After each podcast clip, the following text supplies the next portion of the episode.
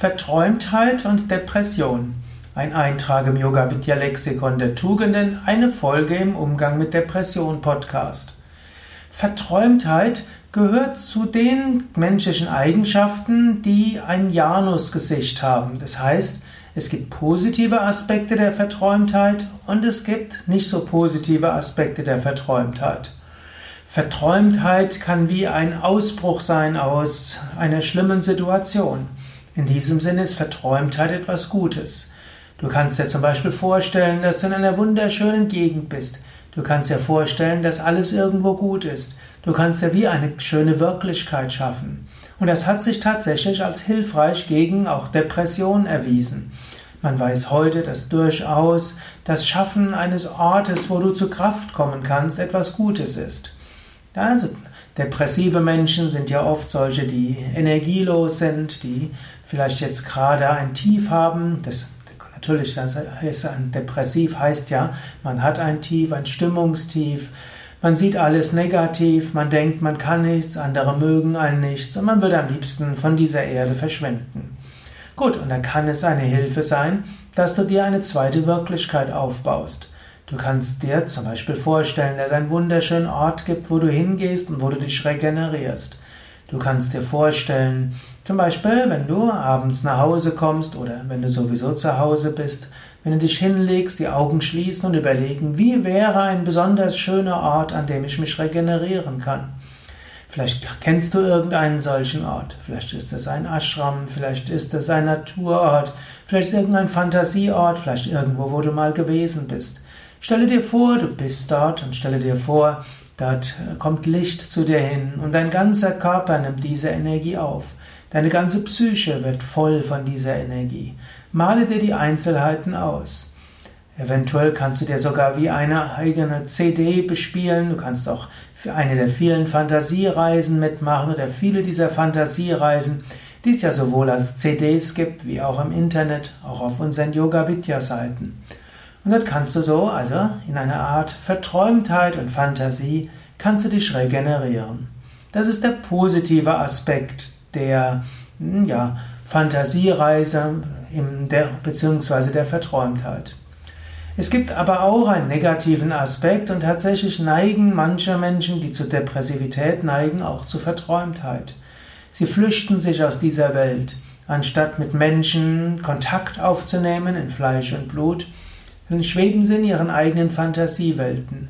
Aber langfristig kann die Fantasie den Menschen doch nicht zufriedenstellen. Langfristig braucht der Mensch auch andere Menschen in Fleisch und Blut.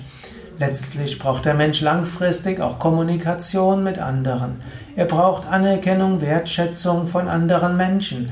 Er braucht letztlich auch Konflikte mal mit anderen Menschen, auch das belebende Gefühl eines Streites und äh, einer Zusammenarbeit und so weiter. Also zu viel Verträumtheit ist auch nicht gut. Es ist auch wichtig, in die normale Wirklichkeit hineinzukommen.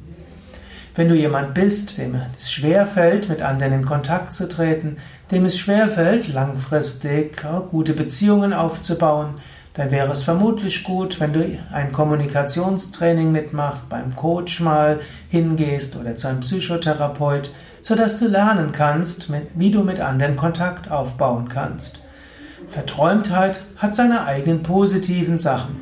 Aber wenn Verträumtheit verhindert, dass du mit der normalen Welt gut auskommst und gute Seiten der normalen Welt abgewinnen kannst, dann gilt es, sie doch etwas zu verlassen und etwas mehr Realitätssinn und Kommunikationsbereitschaft mit anderen zu praktizieren. Ja, so überlege selbst, würde es dir gut tun, ein bisschen mehr Fantasie und Verträumtheit in dein Leben zu bringen, Orte, geistige Orte zu schaffen, an denen du dich regenerieren kannst? Oder müsstest du etwas mehr deine Kommunikationsfähigkeiten, deinen Realitätssinn stärken?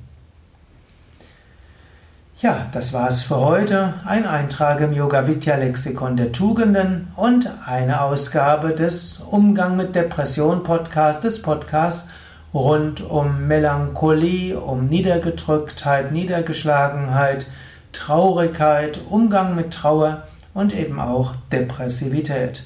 Klar, wenn du eine tiefe Depression hast, brauchst du fachkundige Hilfe.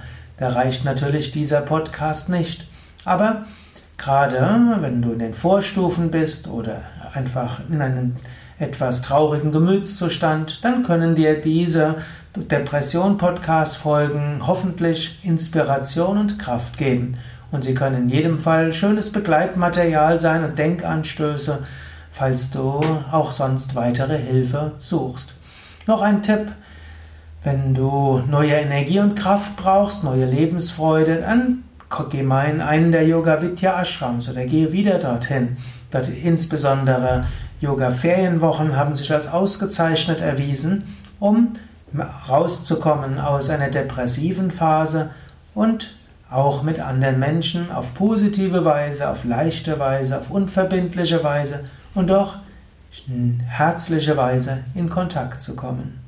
Alle Informationen auch über Yoga-Seminare und Yoga-Ferien auf www.yoga-vidya.de